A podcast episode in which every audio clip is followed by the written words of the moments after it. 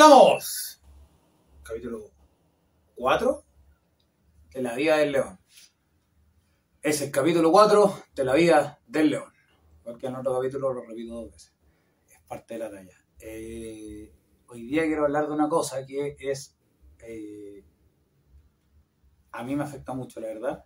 Es una cosa que yo creo que he visto muchos videos, porque es una cosa que padezco hace mucho tiempo, pero no he visto videos en castellano sobre el tema, muy pocos. Eh, esto es como un poquito más técnico porque hay harta información, así que hay un par de cositas ahí que voy a leer del, del celular, ¿cachai? Tengo mis notas, notas. Entonces, la cosa es que eh, voy a hablar de los ataques de pánico.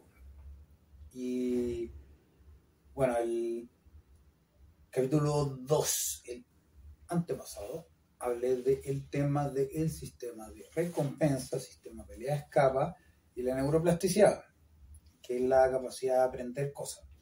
Entonces uno puede aprender cosas buenas o aprender cosas malas, puede aprender cosas, respuestas buenas y respuestas malas, y eh,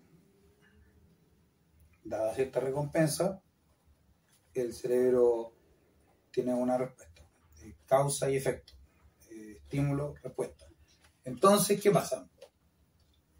Hay gente, como a mí me pasa, y otras personas más, que tienden a ser más ansiosas. Y la ansiedad cuando se escapa al máximo, se convierte en un ataque de pánico. Entonces, primero habría que decir, ¿qué es un ataque de pánico? Yo creo que mucha gente lo ha escuchado, quizás que hay gente que no lo ha escuchado, probablemente este video lo esté viendo gente que le ha pasado, entonces tiene clarísimo qué es lo que es, pero quiere entender un poco más sobre el tema. Entonces, ¿por qué me decidí hacer este video hoy día? Porque hoy día, por situaciones que puedo contar un poco más, más eh, adelante, eh, ando con un poco más de ansiedad y me pasó otra cosa que me eh, dejó pum y he estado como todo este rato como controlando un poco mi cabeza para que la cuestión no se me escape y y cómo se llama dentro de eso hablar de esto quizás que me da más ansiedad o quizás me da menos ansiedad pero el tema es que ya estar concentrado en hablar de una cuestión es como un poco mejor que estar volviéndome loco con el asunto ¿cachai? Es un tema súper complejo y no es sencillo eliminarlo por completo una vez que te parte. Entonces partamos por lo primero. Uno vive en un presente eterno, ¿ya? Todo el rato estamos en el presente, o sea, ahora es ahora, ahora es ahora, ahora es ahora. Digo, la primera vez que dije ahora ya está en el pasado y si digo ahora cinco veces más van a estar en el futuro, ese futuro cuando lo diga va a ser el presente. Entonces vivimos en este presente. Para funcionar en este presente eterno que vivimos, que es la realidad, nosotros tenemos memoria y tenemos la capacidad de imaginar. Entonces, la memoria cumple una función, como decía la otra vez, eh, todo lo que nosotros estamos hechos es para sobrevivir para que no nos muramos. Entonces, como el cerebro y el cuerpo y toda la vida está hecha para vivir y no morir, eh, se trata de conservar de la mejor manera. Entonces, si a uno le pasa un hecho en el pasado, uno dice, ok, me acuerdo que me pasó eso, eso es peligroso, no lo voy a repetir, porque las consecuencias pueden ser muy graves. Por eso cuando uno tiene como cosas como el abuso de la sustancia, y empieza a repetir estas cosas que son autodestructivas, porque el sistema de recompensa lo desordenaste tanto que aunque esto te produzca un mal, tú lo sabes, después se te pasa y quieres de nuevo esto. Ya, ahora, volvamos al ejemplo que siempre pongo de estar en la selva con un león, un conejo que sale de la madriguera. el conejo tiene, tiene, ¿cómo se llama? Miedo que se lo vayan a comer todo el rato, por eso el conejo es como que todo el rato rápido, para allá, para acá, y, tira rápido, y hace todo rápido. Es su forma, que es una criatura totalmente indefensa, no tiene nada de fuerza, lo único que tiene es rapidez para escapar. En cambio el león o el lobo también son rápidos, pero para cazar. Por eso hay depredadores y presas. Entonces, si te fijas, una pelea y el otro escapa. Donde está el sistema de pelea o escapa. Entonces, ¿qué es un ataque de pánico? El ataque de pánico es cuando te vuelves loco por un segundo y sientes que te vas a morir, sientes que te vas a desmayar, sientes que te vas a volver loco, sientes que algo malo te va a pasar, sientes que te estás quedando sin aire, sientes que no puedes respirar, sientes que despersonalización. La despersonalización es una cosa muy, muy extraña que uno, uno siente que no está ahí en tu cuerpo. Como que te saliera y te vieras desde acá hacia y como que la realidad no es real, como que vieras como, como si tus ojos no fueran tus ojos, sino que fueran como un casco de moto, entonces tuvieras como a, través de esto, y la realidad no es real. Muy rara esa sensación, es muy desagradable. Y cuando no sabes qué es lo que es, te empiezas a desesperar. Entonces te empieza a dar este ataque de pánico. Y los síntomas del ataque de pánico son que se te empieza a acelerar el corazón, empieza a tener síntomas somáticos, eh, por ejemplo, te empiezan a sudar las manos, eh, taquicardia, genera adrenalina, entonces este es como un shock en el cuerpo entero. Eh, y siente, bueno, que te va a morir. Eh, cuando uno tiene mucha adrenalina, esa clásica, te tirita la pera, o te tirita las manos, o te tirita la rodilla, ¿Y eso por qué? Porque los huesos, los músculos se ponen duros y está esta adrenalina que te tiene así para salir corriendo. Entonces, el tema del ataque de pánico es que tú si eres un conejo, tú tienes una amenaza, que es el lobo que está al lado que te está persiguiendo. Pero esto funciona de una manera interna, que esto ya lo expliqué y lo hablé en el capítulo ante, ante antepasado, no, antepasado el antepasado. Segundo capítulo. Y la cosa es que, ya, bueno, los síntomas son eh, esto que, acabo de decir, que es como que te sientes, eh, se te acelera el corazón, sientes que te ahogas, sientes que te vas a desmayar. Ahora, uno nunca se muere de un ataque de pánico. Lo máximo que te puede llegar a pasar si tienes el ataque de pánico más, más, más fuerte de la vida es que te llegue a desmayar y te despierta. Así como que te, uh, te desvanece y te aparece de nuevo. Y, sería lo peor. Pero así, esto estamos hablando del ataque de pánico más nivel 100, el máximo posible. Eh, entonces, ya vos. ¿Cuáles son las causas del ataque pánico? El ataque pánico tiene, ¿cómo se llama? Una causa, que es el hecho de tener memoria y de imaginar.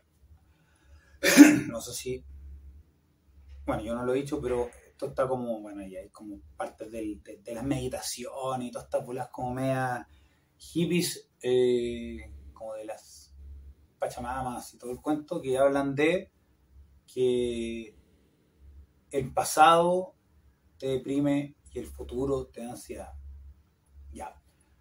El pasado no te tiene por qué deprimir, el futuro no te tiene por qué dar ansiedad. Eso no son, una cosa no implica la otra. Lógicamente es una falacia. Pero el tema cuál es? Que tú tienes memorias de cosas, ¿ya? Entonces, esa memoria de cosas, por en el tema de la depresión, son, por ejemplo, recuerdos de cosas que no te salieron bien. Mientras más cosas tú recuerdas que no te van saliendo bien, o tienes más cerca la memoria cosas que no te salen bien, tu cerebro se empieza a acostumbrar y después empieza a recordar puras cosas malas que te han pasado. Entonces, después tú, ¿qué es lo que imaginas? adelante que las cosas no te van a salir bien. Entonces, cuando tú vas a hacer una de esas cosas, tú crees que no lo puedes lograr. Y eso te genera ansiedad. Porque la ansiedad es la anticipación a un hecho, pero mirado desde un lado negativo. Entonces tú miras algo y tú piensas, algo malo me va a pasar. Y eso es lo que se llama pensamiento catastrófico. Entonces, estos estímulos depresivos te pueden dar ansiedad, así como que te roben. El estrés postraumático es un tema como de este mismo sistema. Tiene una memoria y tuviste una pelea, viste como, no sé, alguien le explotó una pierna con una mina antipersonal. Cinco años después estáis comiendo con tu señora y escucháis un ruido o hueles un olor o ves a alguien que se parece a esa persona y pum, te viene el recuerdo. ¡Ah! Ansiedad. Te puede desencadenar un ataque de pánico. Y una cosa inconsciente, el problema es que cuando la gente que no la ha pasado nunca no entiende, se, se muere miedo. Y, y la gente alrededor no tiene idea. Entonces puedes pasar mucho tiempo con ataques de pánico sin entender por qué funcionan y cómo arreglarlo. Entonces, tienes este tema, memoria y ansiedad. Si tú piensas de manera positiva en el futuro, la ansiedad se convierte como en una anticipación positiva, como, como jugar, como que te viene esta como adrenalina rica, y es por ejemplo la, la, anticipación que tiene la gente que es adicta al, a la adrenalina, como tirarse en paracaídas y hacer estas cosas, y como andar en snowboard. Saben que la cosa va a ser adrenalínica y por eso lo quieren hacer. Pero si tú piensas al revés, que te vaya a matar, te va a dar un miedo terrible y no lo vas a hacer. Entonces, ¿qué pasa? Te robaron. Viste que te asaltaron. Eh, chocaste. O tuviste un ataque al corazón. O en algún momento algo te produjo una sensación que te dijo en tu cabeza, me va a dar un ataque al corazón. Por cualquier cosa. Hubo alguna razón, que es psicológica, que activó esto. Ahora después voy a explicar cómo se activa todo el cuento. Entonces, cuando se activa la primera vez, se empieza como a desencadenar una ola que después puede parar y después puede pasar un montón de tiempo y estáis bien, y otro momento pasa algo que queda en tu inconsciente, como hablamos de la neuroplasticidad, uno va generando caminos y conexiones. Entonces te queda esta conexión. Y esa conexión te dice, hay un peligro. Entonces, cuando tú sientes algo o hay algo que te activa, tú empiezas a pensar para adelante, hay algo malo que me va a pasar. Esa ansiedad, si no se controla, en vez de ansiedad, se, convierte en un ataque de pánico. El ataque de pánico es súper, súper castrador porque en verdad es una cosa... Uno te hace sentir débil. Te hace sentir débil. Porque es como que la gente no entiende, entonces te dicen, ¿por qué no podéis controlarte? O sea, cálmate, relájate, no pasa nada no te está pasando nada. Pero tú sentí, tú sientes que realmente te está pasando algo muy malo y algo terrible te va a pasar. Ya, ahora, la razón biológica de esto es como nosotros tenemos memoria y tenemos ansiedad porque tenemos ciertas cosas adentro del cerebro que eh, están hechas para funcionar, para crear esto, que si se fijan estos dos sistemas, el de recompensa y el de pelea y escapa, están hechos para mantenernos vivos. Entonces, hay una teoría, por ejemplo, que habla de los tres cerebros. Que habla del cerebro reptil, el cerebro, mamífero y el neocórtex. Que es una definición de tres partes en grandes rasgos del cerebro. Entonces, esas tres partes, ¿cuáles son? Primero viene la parte del el hipotálamo, y ese es, sería el cerebro reptil, que controla los latidos del corazón, que controla la respiración, que es como la parte autónoma, funciona solo. Eh, la parte que se llama sistema nervioso, sistema nervioso autónomo.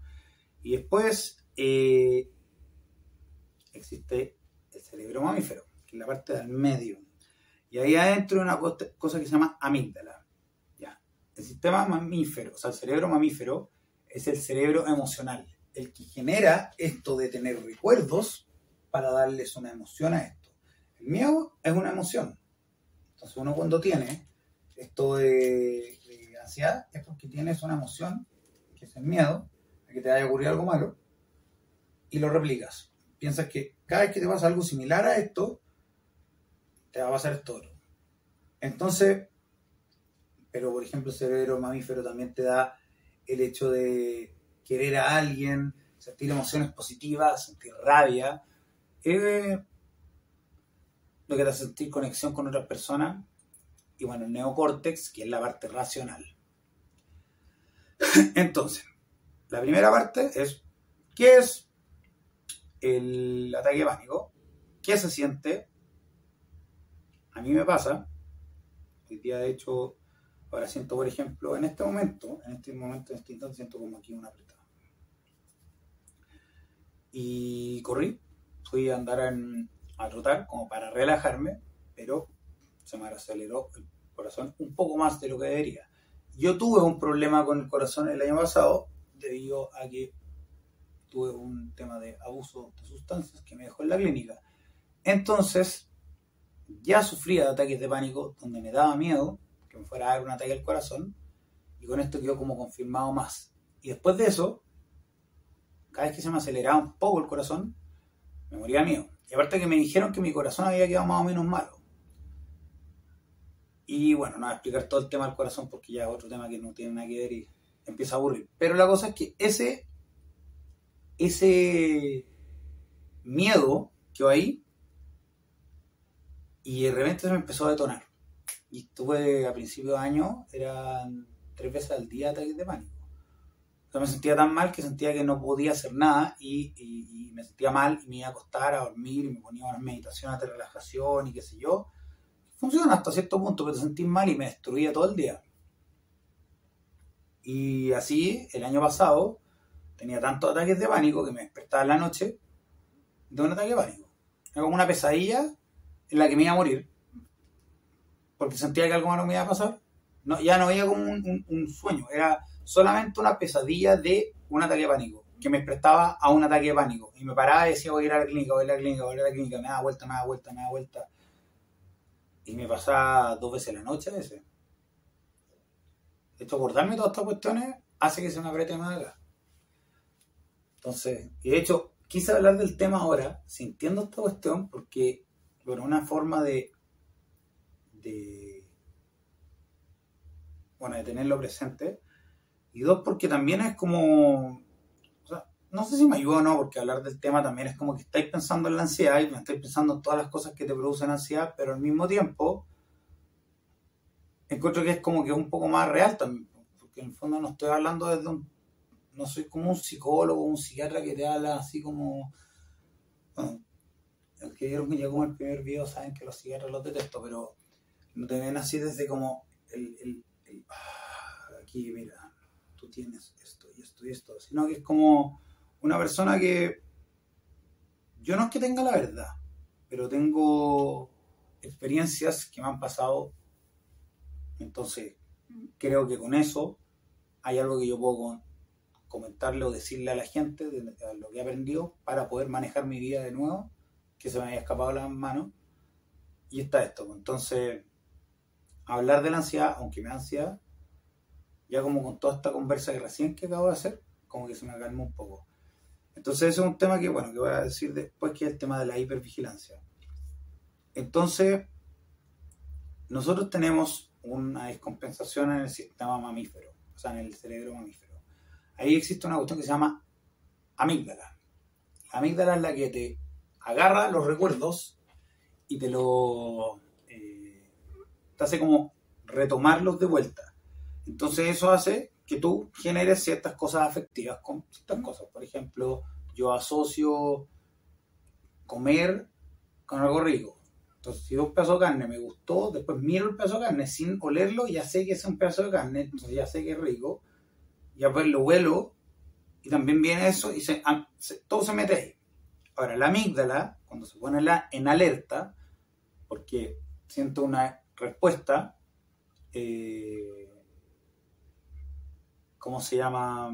Es una respuesta adaptativa, ¿qué se llama?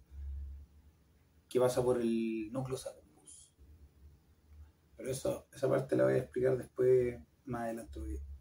es muy técnica en verdad ya. La cosa es que la amígdala es una cosa que se activa, enciende un sistema que se llama sistema simpático y ese libera adrenalina, cortisol y todas estas cosas que te hacen sentir todas estas cosas. ¿Por qué?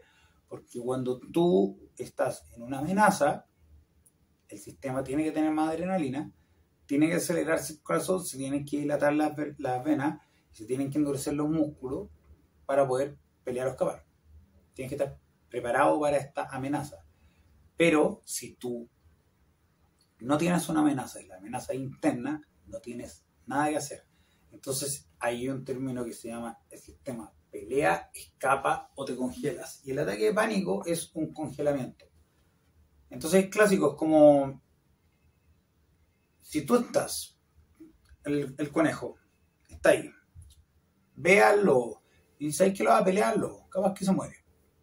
O sale corriendo, que es más, más factible porque tiene piernas para salir corriendo, puede sobrevivir, ok, ya acabo. Si fuera un lobo contra un lobo, tal vez pelea. Pero si se congela, se queda ahí, muerto mío, parado, el lobo se lo va a comer. Ya no hay nada más que hacer. Y eso es la cosa, como que te comes y como que te mueres, pero no te mueres. Y eso es lo terrible del, ataque de pánico, que te hace sentir esa sensación y esa impotencia, que es como una falta de control. Entonces, esa falta de control que te congela, como que te, como que te, ¿cómo se llama? Te, supera el miedo, es como que tú fueras una persona eh, imposibilitada a defenderte. No tienes escapatoria, estás ahí atrapado. Entonces, ¿qué pasa? Por ejemplo, hay cosas que son eh, internas, como el tema de lo que se llama la cardiofobia, que es el miedo a los ataques del corazón, por ejemplo, o el pensamiento catastrófico en general, que es como tengo cáncer, o, o ¿cómo se llama? O me va a dar, eh, ¿cómo se llama? Me va a dar un embolia cerebral, me va a dar una talla al corazón, me voy a desmayar, me va a dar un paro respiratorio, se me va a apagar el corazón, me va a explotar sangre en los ojos, miles de cosas. Eh, la, cosa es que uno piensa y piensa y piensa y piensa y piensa y piensa piensa. Puro pensamiento catastrófico. Y está uno que viene por experiencias externas. Por ejemplo, si tú si a ti te asaltan, después te da miedo ir al lugar donde te asaltaron porque te trae malos recuerdos. Eso es como lo que se llama el estrés postraumático. Pero después evitas esa cuadra y te vas a la cuadra siguiente. Pero después te empieza a dar miedo porque empieza a darte cuenta que cualquier persona te podría asaltar. Entonces te da miedo estar en la calle. Entonces te pones ansioso estar en la calle porque estás pensando probablemente eh, te va a pasar algo malo. Entonces después empiezas a como ir en auto pero en auto voy a chocar. Entonces tomo el bus, pero en bus me pueden asaltar también y puedo chocar. Entonces, mejor no salgo de la casa. Terminé con agorafobia y no sé nada. Y tu vida esa chica. Y eso me pasó el año pasado. Yo en un momento no podía, a veces no podía salir de la casa. No podía nomás. O sea, agarraba la mano y así la manilla y, y, me da como una sensación de no, no, no puedo hacer esto. Me da como un terror el mundo exterior y me iba a acostar de nuevo y pasaba todo el día durmiendo. Estaba en una depresión terrible. Y la cosa es que el, el, el, tema es claro, por eso que uno piensa como las cosas terribles y catastróficas que puedan pasar. También te pueden dar ansiedad, por ejemplo, otras cosas, como por ejemplo el tema de trabajo, por ejemplo. Tú de repente tenés muchas cosas en las que pensar. Entonces tenía actividad eres una persona, músico o actor que se va a plantar un escenario y le tiene miedo a la gente. O tienes que dar una conferencia, te ansia porque pensé, lo voy a hacer mal, la gente va a encontrar que soy un idiota. Y te empezar a pensar puras cosas así. Todas esas cosas vienen de recuerdo, porque tal vez en un momento fuiste inseguro, tal vez alguien te hizo sentir inseguro, y eso también voy a hablar después, el tema de, la, de cómo la crianza y el entorno, aparte de la forma de cómo uno piensa genéticamente, yo creo para mí son esas tres cosas las que hacen y te crean un poco la psiquis y de ahí también parte mucho que tú seas ansioso o no seas ansioso. Entonces, tiene esto que sientes que algo malo te va, a, te va a pasar, o que no va a completar todas las tareas, o que si tú no haces todo para complacer a una persona, esa persona no va a, a quererte.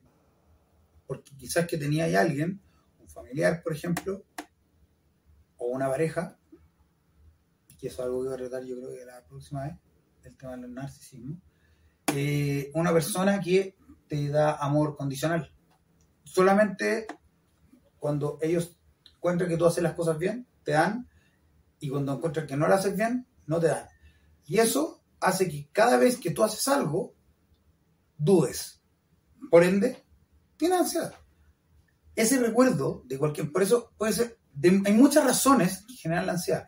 Y todas estas razones también se pueden ir mezclando, porque en el fondo cuando tú eres una persona que ya entrenó su cabeza, el sistema recompensa, como que se manejó esa cuestión y lograste neuroplásticamente armar tu cabeza, tú sientes estas cosas y tu neocórtex está dominado por la amígdala, o sea, como que tu mamífero, tu, tu lobo, domina a tu hombre. Entonces, este lobo, este animalito acá, le asusto y este dice, claro, pues, si siento que algo malo me está pasando, algo malo me debe estar pasando. Y bueno, después la parte es hacer lo contrario. Ahí es donde entra el tema del tratamiento cognitivo-conductual y razonamiento, y es la, la parte final que voy a ver. Pero vamos como paso por paso. La amígdala llega y se activa y le da al sistema simpático una señal para que active todas estas cosas, adrenalina, cortisol. Y después se pasa o el cuerpo se cansa porque hay un punto donde ya no puede estar en, estado excitado todo el rato y ahí se enciende el, sistema parasimpático que es el que baja todo a niveles normales. Entonces, un ataque de pánico nunca te dura eternamente. Pero sí puedes tener una sensación de ansiedad aumentada, digamos, de 1 a 10, puedes estar en 5 eternamente y de repente estáis 20 minutos, más que eso no dura un ataque de pánico, pánico, o sea, con 20 minutos máximo, que esté así, pasándolo mal, mal, mal, mal, mal, mal, mal, mal, mal. Y después puede igual quedar con una ansiedad 6 todo el rato. ¿Verdad que pánico es 10? Y entonces ya, pues, ya pasamos el tema de la depresión, ansiedad. Y se entiende el tema del sistema peleado escapa.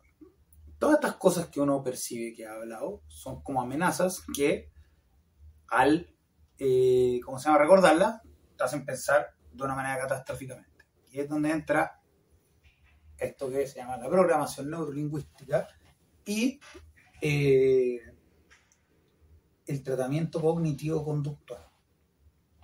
Cognitivo es pensamiento, conductual es la conducta. Entonces, por decirte, una cosa conductual es, eh, me siento mal, voy a hacer respiraciones. Y acostumbra a tu cuerpo a que cuando tengas esta cuestión que te sientes mal, te haces esto y te relaja un poco. No están solucionando el problema de base, pero por lo menos tienes una pequeña escapatoria. Y eso te calma. Ok. Pero pues depende de estar haciendo estas meditaciones y, hacer la meditación no te funciona. O quizás que ya te hiciste una meditación y después vas a hacer otra meditación, ya no tienes ni sueño, no te descansa, te empiezas a poner más ansioso porque ves que la meditación no te está funcionando. Es como el tema del insomnio, por ejemplo, es como la profecía autocumplida uno de repente siente que se tiene que despertar muy temprano y eso produce ansiedad porque pensáis que no te vaya a poder quedar dormido. El no poder quedarte dormido hace que tú quieras quedarte dormido y el, el, que tú quieras quedarte dormido hace que tú pienses en estar quedándote dormido, lo que hace que en verdad estés activo pensando en quedarte dormido, por ende no te quedas dormido, por ende te empieza a dar ansiedad porque no te quedas dormido y cada vez estás más intranquilo, por ende al final después de estas 5 horas hasta que ya tu cuerpo y tu cerebro y te puede estar un ataque de pánico en la noche. De repente ya tienes tan acostumbrado al cuerpo que se activa. Y ahí es donde viene la parte que me mencioné hace un rato, que es la hipervigilancia. Cuando ya te pasa una cosa, sobre todo si ya te pasa más de una vez, ciertos estímulos,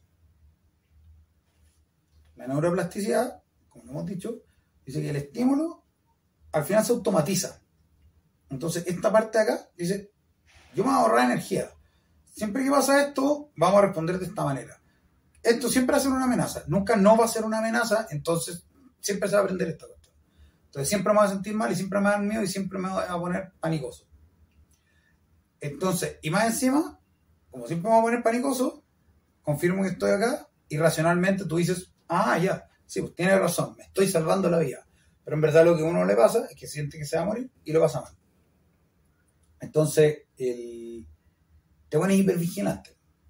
Dado el ejemplo de que te roban, después sales a la calle y estás mirando a la gente nerviosa todo el rato. A todos, atento, todo el rato. Si tú chocas, vas a estar todo el rato manejando nervioso pensando que te van a chocar. Y después eso, por ejemplo, te empieza a traspasar otras áreas donde ya no empieza a ser por una razón, sino que empiezas a sentir que te sientes mal y después, como existe eso que se llama el somatismo, síntoma somático, que es un síntoma que se llama psicosomático, que es un síntoma que uno se lo crea mentalmente. Si tú estás enfocado en que el ataque del corazón da en este lado, empiezas a sentir sensaciones físicas en este lado. Si tú sientes que algo malo te pasa en la pata, te va a empezar a doler más hasta que vas al doctor y te dice que no tienes nada. Cuando ya tienes el tema de la ansiedad, que es como la ansiedad generalizada, eh, da lo mismo que el doctor te lo diga, y te lo puede decir mil veces, y si no te lo crees, no, no vas a lograr salir de eso y siempre te va a venir el ataque pánico. Entonces, ¿qué pasa? Ok, voy caminando, por ejemplo, no sé, esa sensación de mareo por alguna razón sentí una sensación de mareo. Sentí que sentí como que me mareaba. No es que en verdad uno se marea, es como que algo distinto pasó por un instante. Y eso distinto que pasó por un instante, uno dice, oh, me marea. ¿Por qué me marea? Estoy mareado por algo. Quizás que cuando te vino ese, ese asalto, sentiste algo similar al mareo, y eso te, ¿cómo se llama? Te, dejó marcando como que esa sensación, mareo, es negativa, por ende, sientes esta sensación de mareo, y ya como tu cuerpo está acostumbrado a reaccionar así a este porte, llegas y ¡ah! al tiro. A mí el año pasado me pasó ya un punto que era cualquier cosa que me pasaba, yo sentía algo raro, me sentía, y al tiro partía de la urgencia. Ya me conocían los doctores de la urgencia, de tanto que iba lloraba, me ponía a llorar porque era así como, ¿por qué no me puedo controlar mi mente? O sea, eh, es desesperante, porque te sentí loco, te sentí estúpido, porque era demasiado. Sea, el nivel que llegué yo, hay gente que le ha llegado. Espero que si tú estás viendo esto, estás en ese lugar, puedas creerme que se puede mejorar. Yo ahora ya no estoy así, estoy mucho mejor. Y tengo mis cosas, como ahora. Pero por ejemplo, es donde entra el tema de la terapia cognitivo-conductual la terapia cognitivo-conductual es hacer que el cerebro funcione al revés. Nosotros tenemos la capacidad de razonar, pero tenemos emociones. Y como lo dije la vez pasada, nosotros somos seres emocionales. O sea, vamos desde el cerebro reptil al mamífero al racional. Y uno racionaliza, por eso, por ejemplo, de repente uno racionaliza, no sé, el momento así engañaste a tu pareja. Tú lo racionalizas porque después dices, le debo haber puesto el gorro porque ella no me atrae tanto, porque ella, bueno, te digo porque yo soy hombre, pero bueno, las mujeres también, él no, no, me, no me da lo que yo necesito, eh, al final de cuentas, la otra persona no es eh, lo que yo quiero, entonces hay una razón que uno racionaliza en base a lo que ya hizo emocionalmente. En el caso de esto de la ansiedad, es lo mismo. Uno racionaliza, uno piensa y dice, claro, me tiene que estar pasando algo malo, si no, no me sentiría así. Y cada vez que me siento así, algo malo me está pasando. Pero, y aquí está la cosa, nunca pasa nada. Pero te lo crees todas las veces. Y eso es lo que se llama un pensamiento distorsionado. o catastrófico. Entonces, ¿qué es lo que hace la eh, esta terapia cognitivo-conductual? Yo la recomiendo absolutamente. De hecho, yo tengo dos psicólogos. Yo tengo un psicólogo que es como que me ayuda con como, como, como, ordenar mm, como mi vida en general. Y esta otra persona que es con el tema de las ansiedades, estas cosas conductuales, porque encuentro que complementa muy bien. Ahora, tener dos, bueno, capaz que estoy más loco que el resto, pero bueno, yo ahora hablo, voy en, la, en el tema de la sobrevivencia. Para mí lo más importante es estar bien y estar feliz. Ya no me interesa cómo, pero lo voy a lograr, ¿me entiendes? O sea, yo ahora abogo por mí. Entonces, si lo necesito, pues yo digo, yo detesto a los psiquiatras. Yo encuentro que la psiquiatría y los medicamentos no sirven para nada. Está estudiado que en verdad, no sé, es como un 30% de las personas que les dan medicamentos, les funciona el medicamento y el resto es casi que puro eh, efecto somático, o sea, puro placebo, efecto placebo, perdón. Y muchas de las otras personas no les funciona nada más. Y no, no sienten nada, ni una mejora, nada. Entonces, y los médicos juegan mucho con tu cabeza, metiéndote una cuestión por acá o por acá, según lo que ellos creen que tienen y dependiendo de que te vea, ve lo que quiere ver según lo que él es el experto. Entonces, al final de cuentas, es una cuestión que depende mucho. Es como que está tú le pasas tu cerebro a otra persona. Entonces, yo creo que uno se empodera en el momento que uno también aprende a conocerse.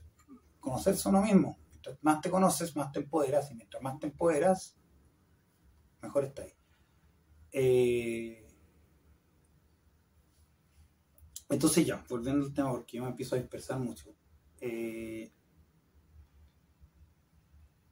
si a ti te sirven los remedios psiquiátricos, dado que sea como placebo o porque en verdad te sirven y te hacen bajar la cosa, bacán. Si tú piensas que vas a vivir eternamente con esos remedios psiquiátricos, yo no lo recomendaría. Yo de partida tengo que decirlo es un poco... Eh, ¿cómo, ¿Cuál es el contrario de ético? ¿No ético? Antiético. Antiético eh, recetar litio. El litio se receta para el, para el, trastorno bipolar y es una cuestión que te mata los riñones. Eso está 100% comprobado. Donde casi que el 90% de la gente que toma litio después tiene problemas renales graves y les dejan funcionar los riñones y tienen que ir con diálisis. Entonces, pero los cigarros te empujan y te dicen y te dicen y te dicen. Pero bueno, yo digo, ok, yo estudié, aprendí sobre eso y yo no quiero eso. Y me daba cuenta que estaban equivocados todos los psiquiatras que me dieron. Pero no así los psicólogos. El psicólogo te ve la mente. Y este me ha ayudado a entender que al final si uno se separa de las cosas y las empieza a ver, en vez de dejar que el animal controle al pensante, el pensante empieza a darle información al animal para entregarle. Yo creo mi realidad, yo la creo. Y ahí es donde, bueno, después voy a hablar del tema del éxito y todas estas cuestiones que he visto, el libro sobre un montón de esto de la, del pensamiento optimista, del pensamiento positivo, cómo superar la depresión, por qué la, la, la neuroplasticidad funciona y todas esas cosas van por esto. Tú al cerebro racional tú le metes información y esa información es la que tú crees. Pero tú la crees también porque vas confirmándolo con ciertas cosas. Entonces, por este otro lado tienes esta otra persona que, la terapia cognitivo-conductual, te habla de qué? De que tú racionalices las cosas. Entonces, los dos, un paso sería primero agarrar y decir, ok, tengo ataques de pánico, no me he muerto ni una de las veces que me ha pasado algo. Entonces, ya tengo este ataque de pánico, ¿cómo resuelvo ahora? Ya. Primero partiendo a pensar que es un ataque de pánico. Dos, no me va a morir de eso. Tres, tiene solución. Cuatro, puede que tal vez tenga que vivir la vida entera con ansiedad, pero lo a bajar a dos en vez de vivir en nueve constantemente y ser una persona no funcional. Entonces, por ejemplo, parte de lo que se hace en la terapia cognitivo-conductual es al estímulo, tú tienes que hacer, y esto es, vuelvo a repetirlo, lo mismo que repetí el tema de la depresión, al escribir las cosas, al llegar y ponerlas y ocupar la energía para ponerlas, tú le estás diciendo a tu cerebro, aquí mando yo. Y a la primera no va a pasar, pero después de un rato empieza a crearse esa conexión neuronal que le da el estímulo. El estímulo es, viene esta cuestión yo te lo tajo. Y eso viene acá el lóbulo frontal. El lóbulo frontal es el que tiene esa capacidad de achuntar las cosas. Por eso cuando uno toma bebidas eh, para adultos, al final de cuentas, ¿qué es lo que hace? Apaga el, lóbulo frontal y después dice lo que quiere, por eso te pones como más así, pierdes el, pudor, pero al mismo tiempo después te empieza a volver como un mono, tonto nomás, y, y ahí ya no, no eres un ser humano normal, sino que como que reaccionas como un animalito. Pero ese animalito no tiene miedo porque lo que te apaga es todas esas respuestas, como un depresor. No se activa nunca la amígdala, solamente te quedan como las otras emociones. Y de repente se puede activar la rabia, en mi caso me pasa. O sea, yo no he tenido problemas con la ley por eso. La cosa es que yo soy honesto, o sea, tengo que contar las cosas como son. Si al final de cuentas no puedo, yo no puedo ser uno de esos como renacidos religiosos. Vi la luz y ahora yo te puedo decir que la verdad es lo que yo te predico, hermano. Sea, yo detesto la ideología y detesto la religión y también voy a hablar de eso un día, porque no te liberan, te esclavizan. Y los remedios te esclavizan. Igual yo estoy tomando remedios ahora, pero de a poquito estoy, tengo un plan para ir dejándolo. Tú escribes qué es lo que te está pasando, escribes qué es lo que siento. En este momento siento como un túnel, siento que mi corazón se está acelerando, me da miedo que sea un ataque cardíaco, tengo miedo porque se me está acelerando el pulso, no es normal. Eh, ya, ¿a dónde estoy? Estoy en el metro, entonces estoy encerrado y me siento como claustrofóbico y estar con mucha gente me empieza a obviar, entonces siento que no estoy respirando y qué sé yo. Entonces tú sientes todas esas cosas y sientes todas esas cosas y de hecho al escribirlas también a veces, y hay un tema que parte de la terapia es el tema de la exposición controlada, que fondo uno como que habla de todas estas mismas cosas, y al hablarlo te da ansiedad, y, esa ansiedad la estás en un lugar sano, donde sabes que no te está pasando eso, por ende es más controlable y vas acostumbrando, y es como otra parte más. Entonces, primero está esta cosa de racionalizar, de decirle tú al tu cerebro, mira, no está pasando nada. ¿Por qué? Porque tienes toda esta lista. Y después tú haces otra lista y dices, lo que se llama respuesta adaptativa. ¿Qué otra cosa podría hacer? Mira, tal vez estoy más nervioso por alguna razón. Tal vez el metro y estar lleno de gente en este momento me está dando más ansiedad. Estoy como muy preocupado. Tal vez la sensación de estar atrapado. Tal vez la sensación de que me puede ocurrir algo malo y estar acá y no tener control. Y vuelvo a lo mismo. La sensación, el, el ataque de pánico viene de un tema de pérdida de control de sentir que no hay control de, la situación. Por eso te congelas, por eso es pánico, porque te congelas, ya no sabes, no puedes pelear ni escapar, estás ahí. Si estás encerrado en el metro, pensáis que no tenéis escapatoria, hasta que llegué a la otra estación, está lleno de gente, está todo apretado. una vez me pasó y yo era así, sentía como todo el cuerpo como me vibraba, qué sé yo. Y entonces, tú dices, a ver, por decirte ya, si tú sientes, voy a hablar de mi caso, en mi caso yo estaba muerto mío que me daba ataque del corazón, fui a hacerme todos los exámenes posibles. Igual me seguían dando ataques de pánico, igual me seguían dando ansiedad. Entonces, esta persona me empezó a decir, mira, anótalo, todo lo que te pasa y todo lo que en verdad podría hacer. Y dentro de eso es como, o sea, me hice todos los exámenes, están todos bien. Fui a dos, a dos cardiólogos que me dijeron, estáis alta, ya no tienes nada. Tal vez te quedó algún daño de aire, pero así como ve corazón, está bien, no te va a pasar nada. Puedes hacer ejercicio, puedes recuperar el cardio, puedes hacer todo. Ya, uno, ahí tengo algo, seguro. Eso es racional. Y aparte, he pasado por esta parte mil veces. Y ahí empecé a analizar. Empiezas a ser una persona más racional, que es lo que te dice toda otra persona, que es como que te separas de la situación y la ves de afuera. Mira, tercera vez que me subo al metro y tercera vez que me da ansiedad y empiezo a sentir las cosas. Entonces no es como que me está dando un ataque al corazón. No, no, no, no. Meterme al metro me está dando... Entonces, ¿por qué meterme al metro me está haciendo sentir nervioso? ¿Hay alguna razón por la cual me debería estar sintiendo nervioso? Y así uno empieza como a racionalizar. Tú lo vas escribiendo y cada vez que te va pasando lo vas escribiendo de nuevo y lo vas escribiendo de nuevo, después lo vas leyendo, lo vas leyendo, lo vas leyendo, lo vas leyendo. Y bueno, también sirve leer sobre lo que son las co- distorsiones cognitivas, que es como, si me paso una vez, quiere decir que siempre me va a pasar. O la visión de túnel, solamente ver las cosas negativas, no ver la opción positiva. Eh, bueno, se puede hablar de, de eso en otro momento por alguna otra temática, pero que no solamente es para el tema de los ataques de pánico, pero la- las distorsiones cognitivas son cosas que en realidad no son, pero uno las toma como ciertas, y esas te pueden causar estos ataques de pánico. Saber sobre esas te ayuda mucho también a... Y si alguien quiere saber sobre eso, también me dicen. Acá la gracia es que le pongan like, suscribirse, notificaciones y pongan algún comentario. La persona que vea esto, comente cualquier cosa. Me gustó el video, no me gustó el video, creo que eres un idiota. Dale like, suscríbete, comenta, comparte y activa las notificaciones. Y si te gustó, bacán. Si no te gustó, bacán también. Y si encuentras que es un eh, video útil, lo compartes. Y si encuentras que es un video que podría alargarse en algún otro tema, también. Si encuentras que son muy largos, me dices. Si encuentras que son muy dispersos, también me puedes decir, pero es poco probable que lo corrija porque soy una persona muy, muy dispersa.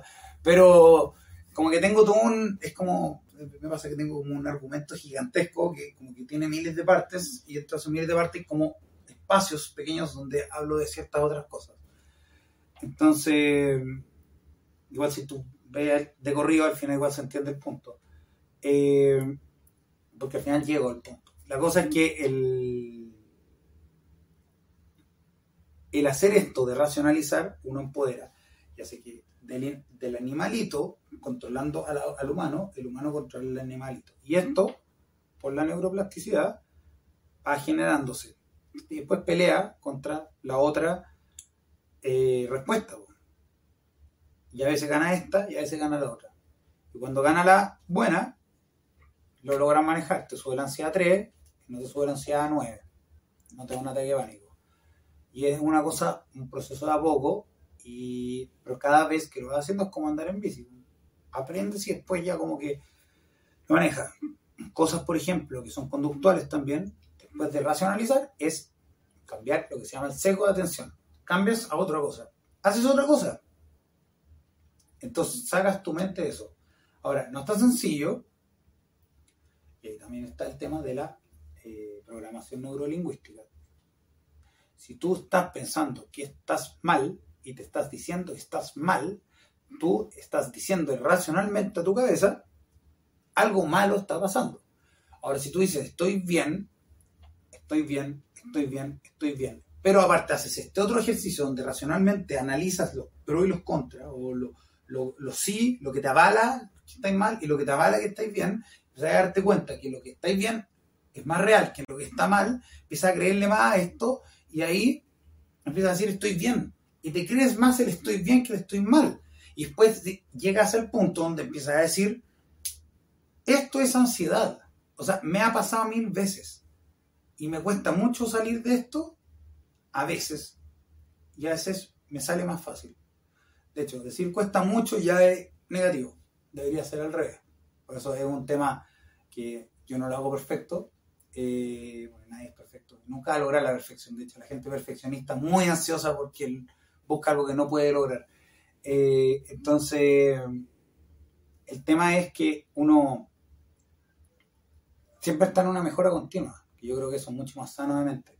Y esa mejora continua es estar, por ejemplo, pensando irracionalmente uno, que es lo que hace que uno piense de cierta manera, cómo frasea las cosas, cómo, porque el lenguaje te crea, y eso también se puede hablar de, de otra manera en otro video también extenso, solamente el tema de el lenguaje y la programación neurolingüística y cómo eso programa tu realidad. Que va también con el tema de que al final de cuentas uno crea la realidad. O sea, uno crea estas amenazas. Son ficticias, no son reales. Pero para uno que lo está sufriendo son reales. Y como no tenéis cómo escapar, no tienes control, te desespera. Pero existe esta otra opción. Y al racionalizarlo, uno se empodera, empodera esta capacidad racional, y mientras más la empodera, le está, es como hacerle ejercicio al cerebro. Le está sacando fuerza al bíceps que hace, que dice, ¿sabes qué?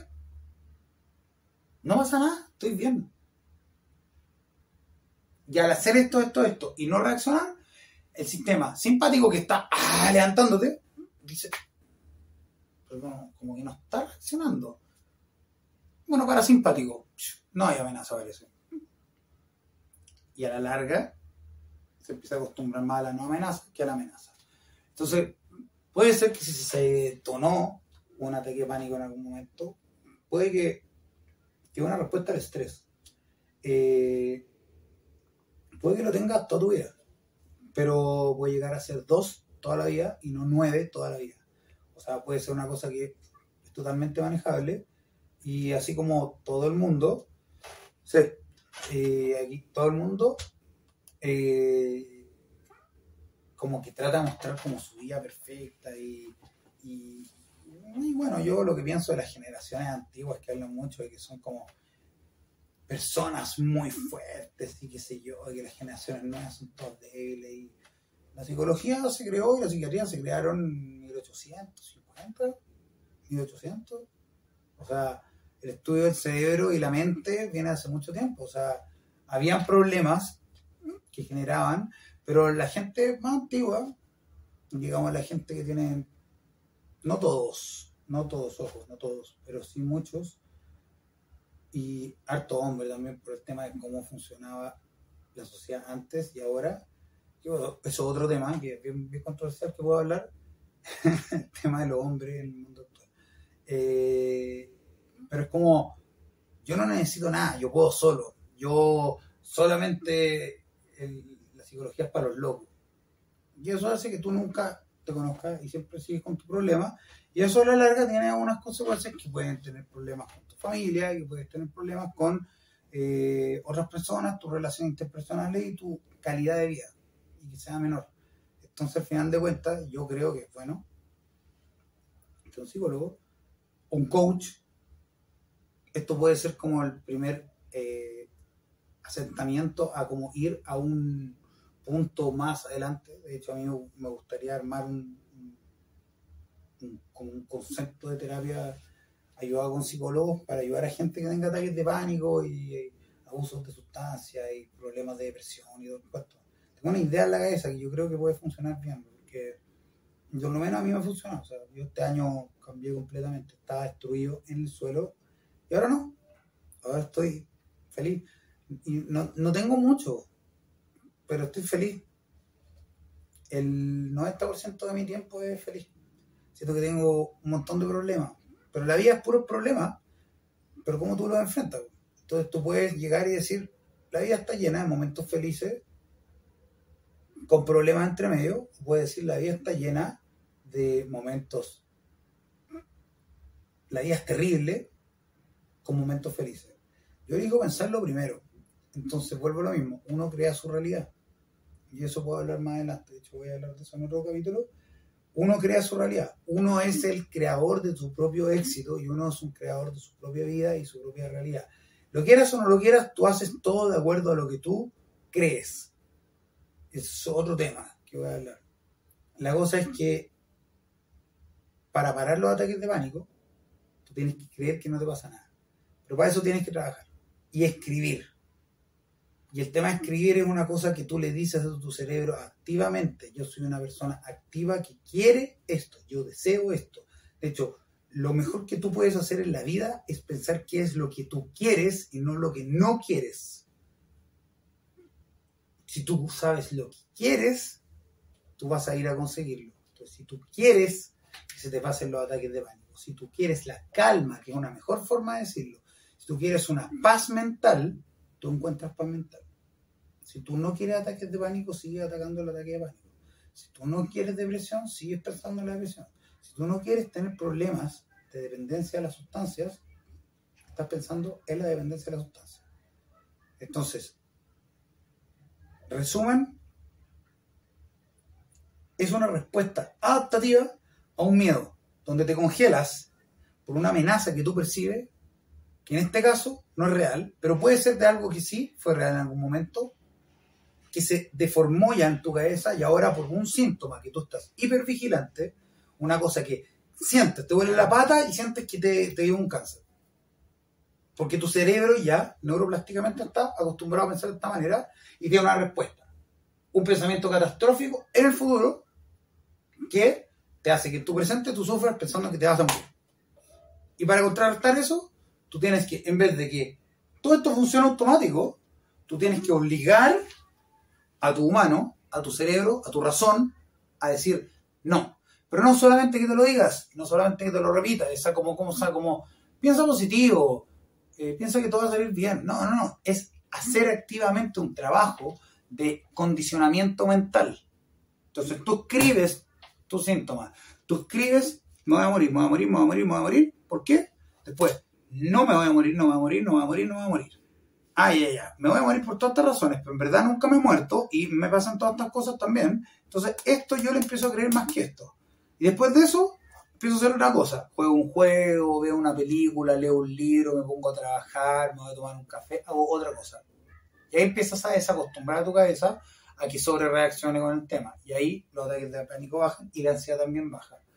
Y, y al racionalizar y escribir la racionalización, el pensamiento catastrófico también empieza a disminuir automáticamente. Entonces tu ansiedad normal empieza a bajar también. Entonces generalmente estás más tranquilo, naturalmente. Porque no piensas las cosas negativas que pensabas antes.